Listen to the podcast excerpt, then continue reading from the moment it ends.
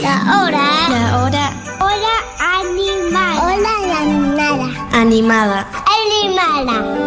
Animada. La hora animada. Bueno,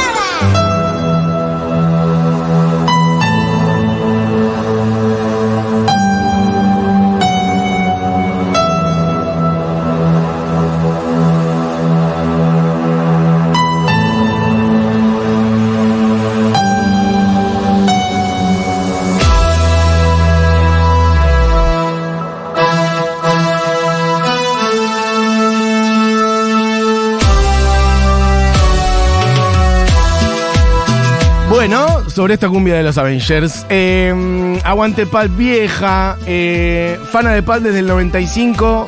Que viajé a intercambio a Londres cuando explotó el Britpop. ¿Ves? ¿No te pasó eso? No me pasó eso.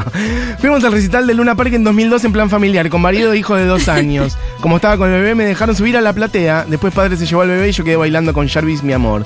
Aguante Pulp vieja. Bueno, mucha gente diciendo cositas sobre Pulp. Por lo pronto, lo dijimos antes, Pulp volvió a tocar en vivo. Después de un poco más de 10 años. Un poco más de 10 años, sí. Eh, la situación con Pulp, eh, a mí me divierte hablar de Pulp por tres razones. Me gusta que las Te las voy a enumerar. La Hacemos primera razón es, PowerPoint. este va a ser como un testeo, así un sondeo. Si yo te tengo que preguntar, ¿en qué año empezó a tocar Pulp? ¿Vos qué me decís? Yo te digo. Eh, primero. ¿Fines de los 80? ¿Primeros 90? Fines de los 80, primero de los 90. Bueno, te voy a contar algo. Porque uno vincularía a Pulp con el Britpop. Claro, más, ¿No? bastante antes. Bueno, lo interesante de Pulp es que a mí por lo menos vos me decís Britpop y yo pienso en Blair, Oasis, Swed y Pulp. Yo pienso en esas cuatro bandas cuando hablo de Britpop. Pulp es como una banda que un poco le abrió y le cerró la puerta al Britpop para que todo sucediera. Pero es de fines de los setentas. Claro, sí. Su primer disco es primeros 80, es verdad. Pero arrancan a fines de los 70 en la época del punk. Ojo, arrancan a fines de los 70 no la formación de Pulp que después termina siendo, pero empieza Jarvis Cocker. Mm. Jarvis Cocker empieza con Jarvis Cocker. Empieza a fines de los 70 con el proyecto musical, pasa por un millón de formaciones. En el 83 eh, saca. Vamos a, a- Bueno, pero no, no traje algo de. Bueno, en el 83 saca como el primer proyecto. En el 87 recién tiene la formación de Pulp. Entonces la primera canción que traje es de ahí. Saca el disco Freak, el disco Freaks, Freaks. con la formación que después continúa prácticamente eh, hasta el día de hoy, salvo por el fallecimiento de Steve McKay, que es otra de las razones por las cuales Pal fue noticia hace relativamente poco. O sea que van a volver, pero van a volver sin el bajista. Y vamos a escuchar I Want You. Esto Bueno.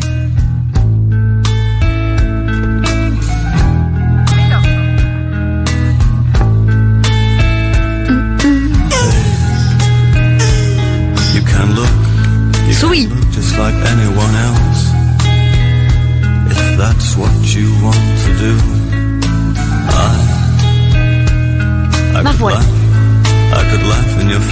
I want. Como agarrarlo, tocarlo. I'm not going to.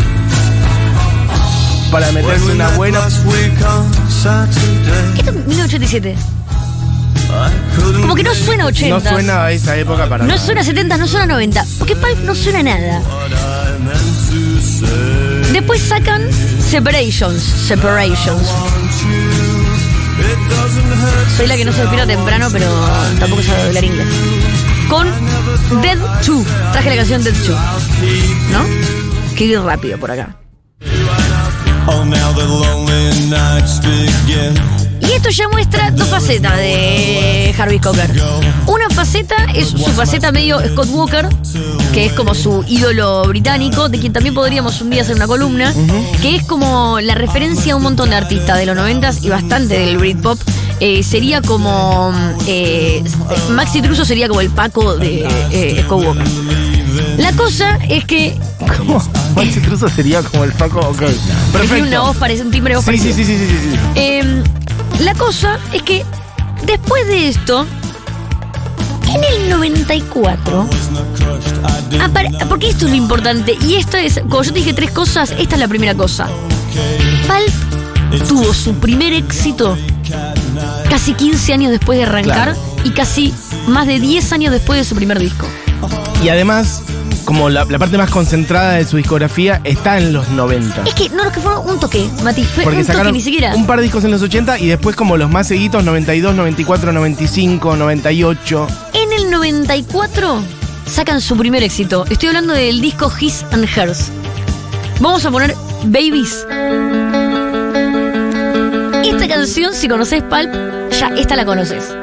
Si no conoces Pulp, bueno, este tema está buenísimo y se llama Babies.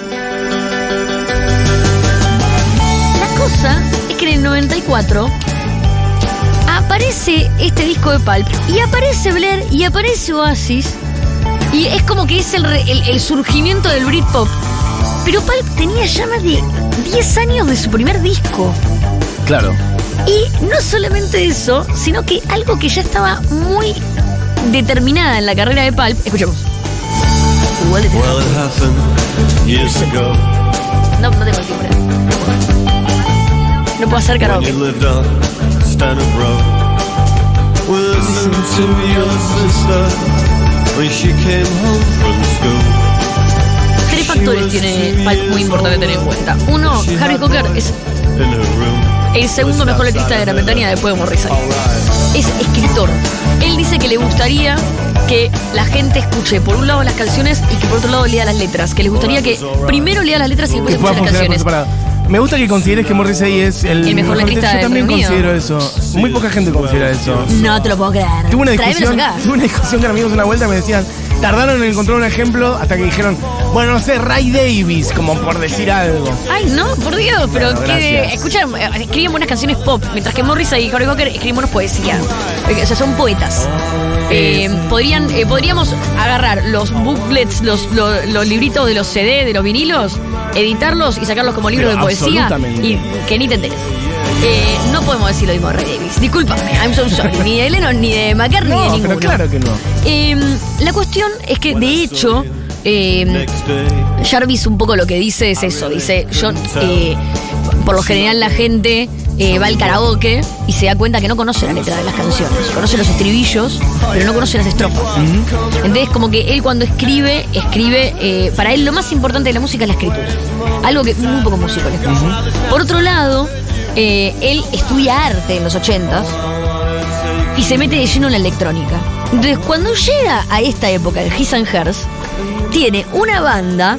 Pongamos la siguiente canción, eh, Do You Remember the First Time?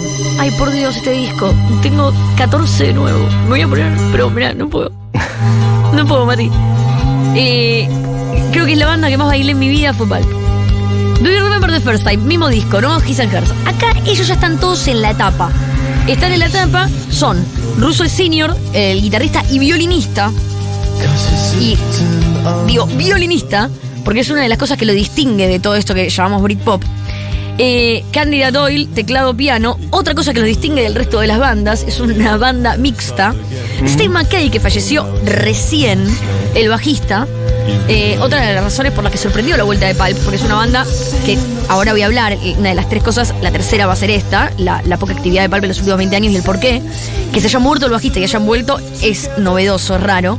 Mark Webber, el tecladista y también violero, y Nick Banks, el baterista. Esta es la banda de Pulp a partir de este momento, Forever and Now, siempre. Y esto es You Remember the First Time.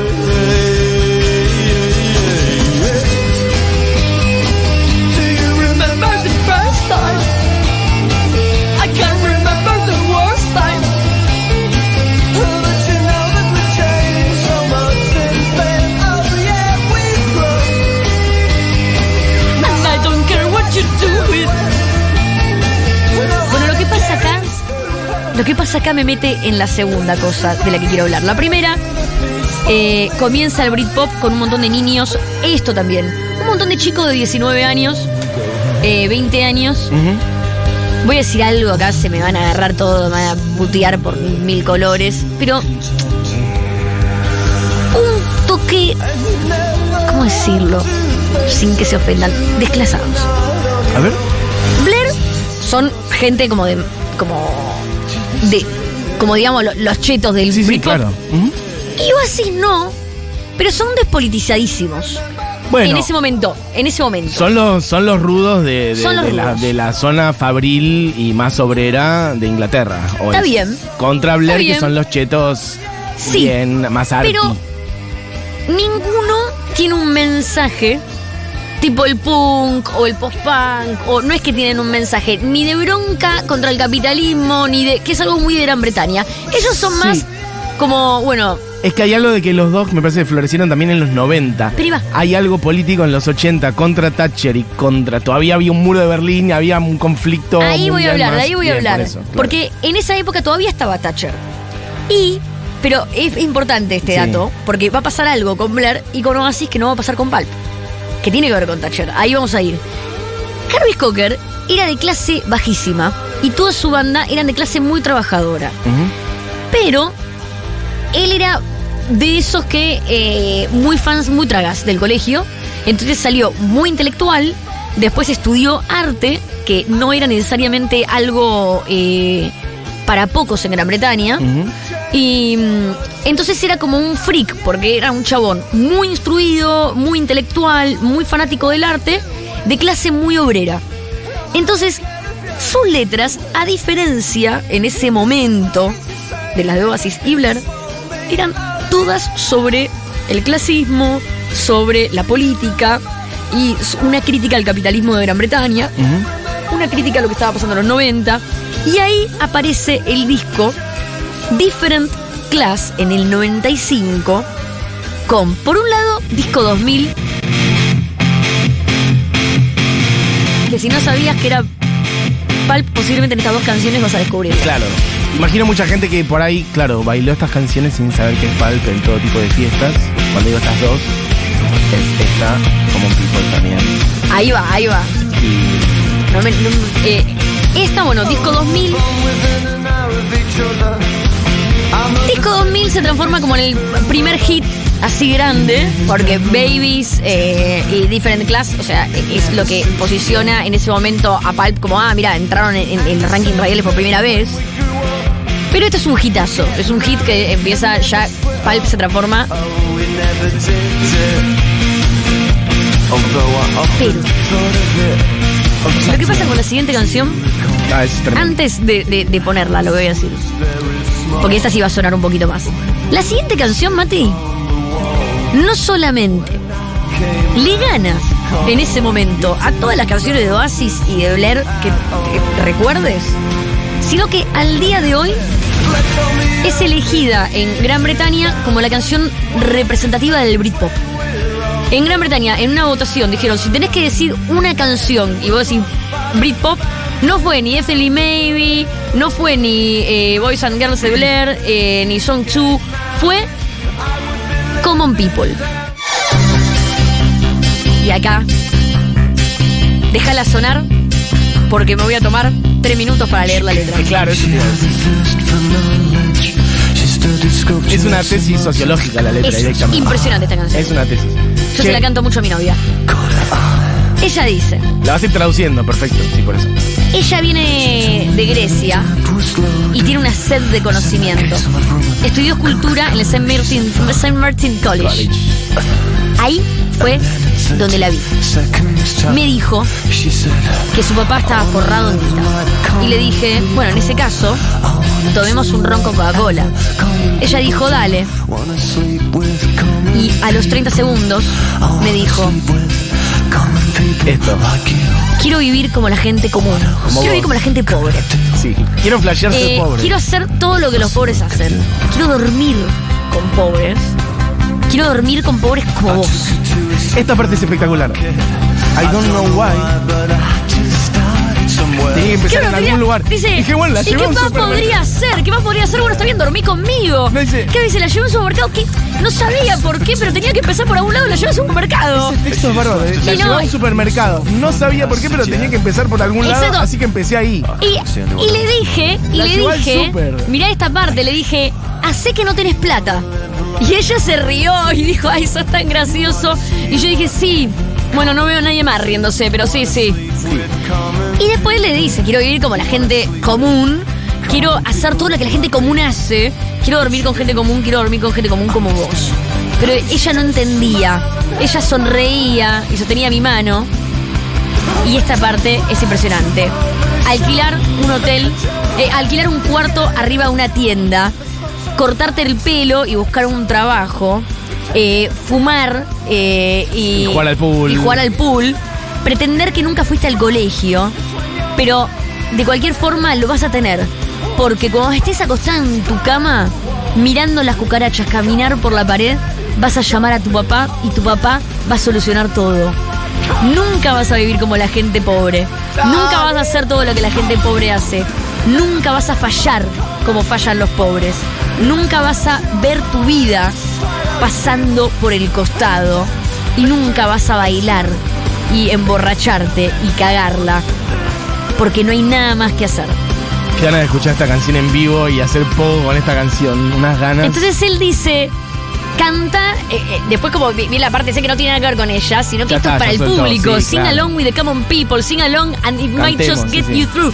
Canta con la gente común, canta y esto te va a ayudar a atravesarlo. Reíte con la gente común. Reíte, yo digo la gente pobre porque para mí eh, se refiere a eso, no se refiere, es como la gente común, pero es. eh, habla Sí, el pueblo, lo popular. De lo popular, con la gente- habla de lo popular. Contra la elite. Sí. Reíte, reíte y nos vamos a reír de vos y todas las cosas estúpidas que haces porque pensás que ser pobre es cool. Acá, di- acá se dice, because you think that poor is cool. Como un perro tirado en la esquina que te va a morder, pero nunca te va a lastimar. Eh, mirá. Bueno, no, ya no entiendo esa parte en inglés. Porque todo el mundo odia a los turistas.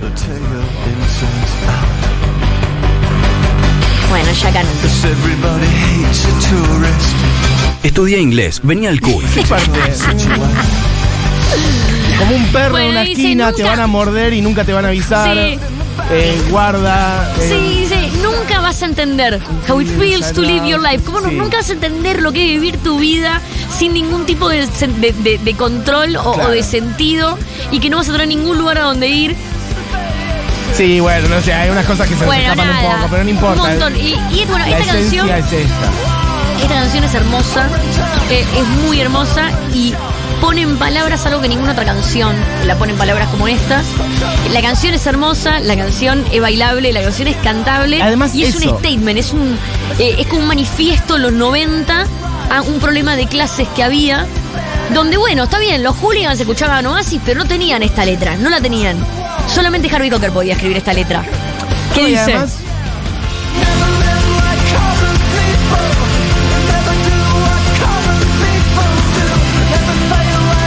Blair en ese momento también sacando canciones como In the Country, por ejemplo, totalmente corridos.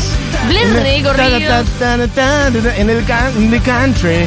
Y esta acá hay una estrofa que em, nunca vas a entender, you will never understand cómo se siente vivir, how it feels to live your life sin un sentido de control y sin ningún lugar a donde ir. Y vos estás sorprendida de que eso exista y que brille así, que se queme hasta brillar, eh, mientras lo único que vos puedes hacer es preguntarte por qué, digamos, cómo puede ser. Esa frase de You will never understand how it feels to live your life with no meaning or control, o sea, sin sentido o control, nunca vas a entender. Bueno, quiero vivir como gente común, como vos. Eso se lo digo Le, también. le mando, le mando un beso a mi novia que la amo muchísimo, que me está mandando una foto desde Malacal, Sudán del Sur, diciéndome, desde acá escucho como De escuchando como people People. en Sudán del Sur. Besos, José. Que mi novia que es chetísima, pero se la pasa todo el tiempo. Che, eh, bueno, Guerras. algunos mensajes de gente que dice cosas. Eh, enamorada de Pulp, conmovida por siempre con la voz de Jarvis. Los conocí por una amistad por chat que hice a fines de los 90. Me mandó unos CDs grabados por correo. Nunca conocí a esa persona. Pero siempre veía flashear que estuvimos en el mismo Luna Park.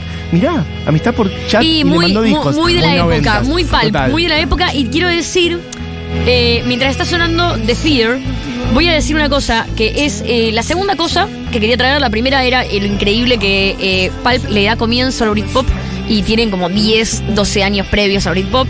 Teniendo en cuenta que Stone Roses para mí le inspira a Oasis, pero no le da comienzo a Britpop, eh, porque es otra cosa y de Stone Roses voy a hablar la semana que viene. Bien. Si me dejas. Por favor. Eh, pero en el caso de Pulp, lo segundo es que, eh, así como te cuento lo de Common People y toda esta visión súper intelectual que tiene Harvey Cocker, que es hijo de una mina de derecha y que él dice, bueno, yo no me voy a dejar de hablar con mi mamá, pero soy muy, muy, muy distinto y es como que es muy, muy político, es re peronista. Total, es claro. peronista, es popular y sus letras son muy intelectuales, pero eh, del pueblo. La cuestión es que su vida también lo es y él en los hechos también. Porque no necesariamente eh, acceder a ciertos lugares de lujo o de dinero te vuelve menos empático. Jarvis, todo esto que dice, lo muestra en cada acción y decisión que hace. ¿Y sabes qué pasa? Cuando Different Class explota y la pega, Harry Cocker dice, pero por favor, a mí me chupa un huevo pegarla. ¿Ustedes se piensan que yo estuve 20 años en el under porque no podía llegar al mainstream. A mí me chupa un huevo el mainstream. Todos ustedes deciden ahora que lo que yo hago está de moda y a mí no me puede chupar más un huevo. ¿Sabes qué hizo? Dos cosas hizo. Una cosa es que mientras Michael Jackson estaba arriba del escenario cantando eh, Earth, bla, bla, con un montón de niños, lo que cuenta Jarvis es que está sentado y que lo ve a Michael haciendo como de Jesucristo y que todo el mundo estaba descompuesto del asco que le daba, porque todo el mundo ya en ese momento sabía que Michael era pedófilo. Entonces se para, se sube al escenario y le muestra el culo a la gente. Por supuesto que esto estamos hablando de, creo que son los Brit Awards. Esto es lo más grave que pasa en una premiación, en la Claro. historia. En ese momento que hace, va la policía, lo agarra, lo quieren meter preso a Jarvis porque dicen que eh, hizo, eh, irónicamente, que expuso sus genitales frente a niños. Y es David Bowie que en ese momento recibe un premio muy importante. Y en ese premio tan importante es filmado por un montón de cámaras privadas que no eran de los premios. Ajá. Y esas cámaras pueden eh, eh, enfocar perfecto cómo Harvey Cocker en realidad no le muestra el culo a los niños, le muestra el culo a la gente. A la gente. Ah, porque Y lo que- acusaban de mostrar el culo sí, a los niños. Y que en ningún momento interviene con lo de los niños, que es realmente un boicot a Michael Jackson. En ese momento se transforma en la persona más odiada del planeta, pero también, ¿sabes qué? En la más famosa. Mm. No puede caminar por la calle. Y en este momento es cuando Jarvis Cocker dice, voy a decir de la forma, Jarvis Cocker y Harvey Cocker como para que la gente diga, ah, qué mala bla, pero viste, también lo puedo decir bien. ¡Es político! Common people. Entonces, eh, Harvey Cocker dice: Mi salud mental flaqueó. No poder caminar por la calle, ese nivel de fama, ese nivel de exposición, no, no lo deseo, Mm. no es para mí, no Mm. lo quiero, no me interesa, no me interesa ni ese nivel de dinero, ni ese nivel de fama, ni ese nivel de exposición. Y sacó entonces en 1998 This is Hardcore, uno de los discos que mejor envejeció de Pulp porque, porque vos escuchás eh, His and Hers, Different Class, Freaks, son de una época. Pero This is Hardcore. This is Hardcore. Recién estamos escuchando de Fear. Esta es la canción de is Hardcore, sube volumen. Is Hardcore es del 98. Es un disco que vayan a ponerlo hoy a sus casas. Es un discazo. Que es un disco que hace Pulp prácticamente como para que la gente deje de comprar sus discos. ¿Qué es lo que sucede? ¿Qué pasa? El mainstream hace como, ay, esto no es bailable, esto no es lindo, this is not nice. Entonces, no le va bien al disco. La prensa dice, che, esto es increíble. Y los fanáticos de Pulp, que lo venían escuchando de los 80, así que la verdad que les daba bastante pereza tener que verlos en un estadio ahora de repente. Por supuesto que gozaron de este disco, También, pues un claro. discazo. Pero es así como termina el éxito de Pulp, por más que nosotros los recordemos con mucho amor. Sí, sí, claro. Vamos a hacer igual un cierre un poco más cercano a, a la actualidad. Pero este es el momento en el que, por decisión propia, Harvey Cocker dice: no, no, no. Boludeces no. Si His and Hers and Different Class les parecieron discazos super hiteros, vamos a hacer otra cosa. Esto, escucha esto, por favor, dice.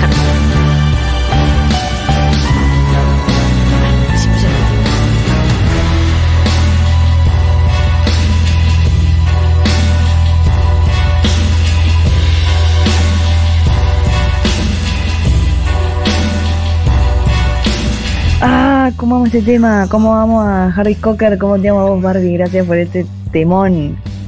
Todos los lesbianos del mundo se lo hemos cantado en algún momento a nuestras novias. y aguante Jarvis y su participación en Harry Potter, vieja.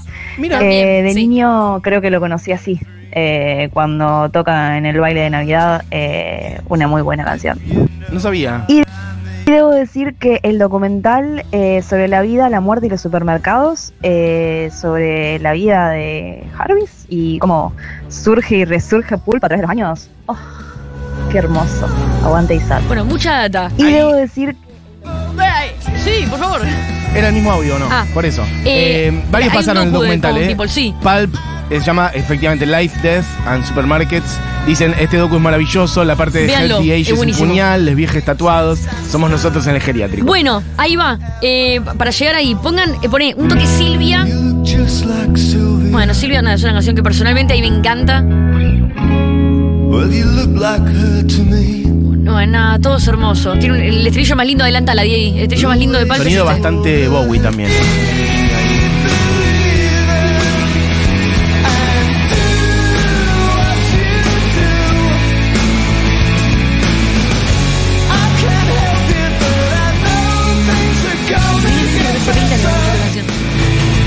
TKM Barbie, gracias por esta columna hermosamente clasista de Pulp. Y la siguiente canción, Help the Aged, que es la, la canción, no es una boludez, esto puede parecer un chiste. ¿Cómo- ¿Cuántas bandas de rock hacen una canción que dice ayuda a los ancianos?